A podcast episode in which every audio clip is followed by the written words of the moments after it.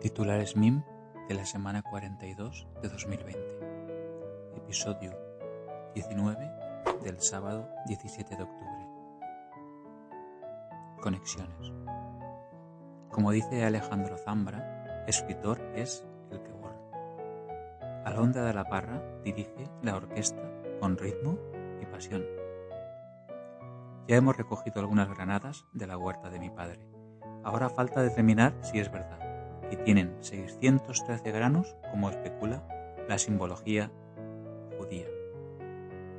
La bailarina Agnes de Mille dijo en una entrevista, Vivir es una manera de no estar seguro, de no saber qué viene ahora ni cómo.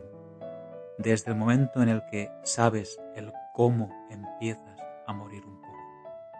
El artista nunca sabe del todo. Adivinamos, podemos estar equivocados, pero nos lanzamos una y otra vez en la oscuridad. Asimov era de ciencias puras. El antiintelectualismo es el culto a la ignorancia, promovido por la falsa idea de que la democracia consiste en que mi ignorancia es tan válida como tu conocimiento.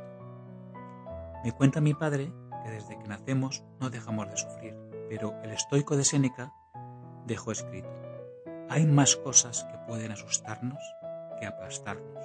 Sufrimos más a menudo en la imaginación que en la realidad. Y Marie Curie lo tenía también muy claro con las preocupaciones. Nada en la vida tiene que ser temido, solo tiene que ser entendido. He repetido alguna vez por aquí mi eslogan sacado de la película Cinema Paradis. Hagas lo que hagas, amalo.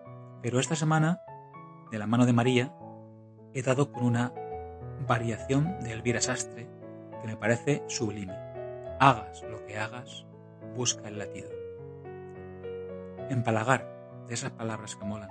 Y es que el domingo degustamos con hastío un pastel de merengue, más dulce que el azúcar, de la casa Mauro Torres de Segorbe. El martes 13 nos mostró el iPhone 12. Dale un pez a un hombre y comerá hoy. Enséñale a pescar y comerá el resto de su vida. ¿Os acordáis del mensaje de Lao Tse del episodio 17?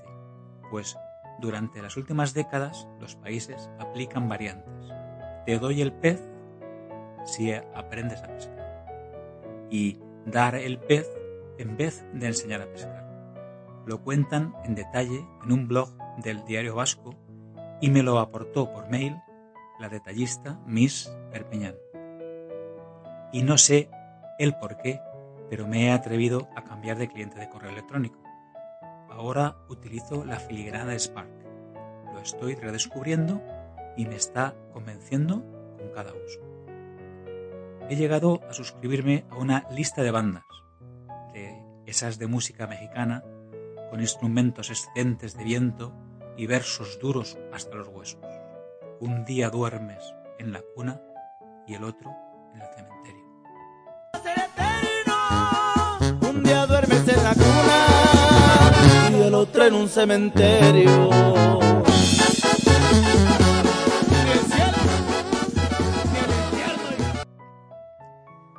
Joan me llevó hasta el polvoriento verano de 1930, un pequeño relato de Rafael Solaz de un viaje del mítico actor Buster Keaton por nuestra tierra, incluyendo un, repostaje de gasolina y de tomates en Massamagrey y la música de Gramola en un bar de Sagunto con el vals Ramona de Dolores del Río, que por cierto también tarareó mi padre cuando la escuchó.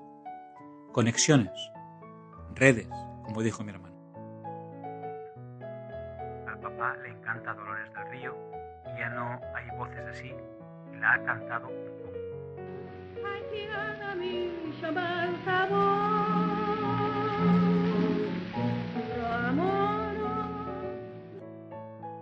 Y Joseph Frank Buster Keaton explicó en una ocasión, no hace mucho un amigo me preguntó cuál era el mayor placer que sentía al pasar toda mi vida como actor. Han habido tantas cosas que he tenido que pensar en ello por un instante. Luego le dije, como A todo el mundo me encanta estar con la gente feliz.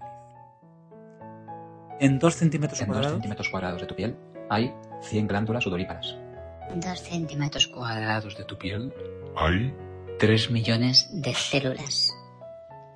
En dos centímetros cuadrados de tu piel hay 32 millones de bacterias. Jessica ha volado a Milán como los milanos. Igual notáis el micrófono y mis avances con el GarageBand a la hora de componer el MIM sonoro.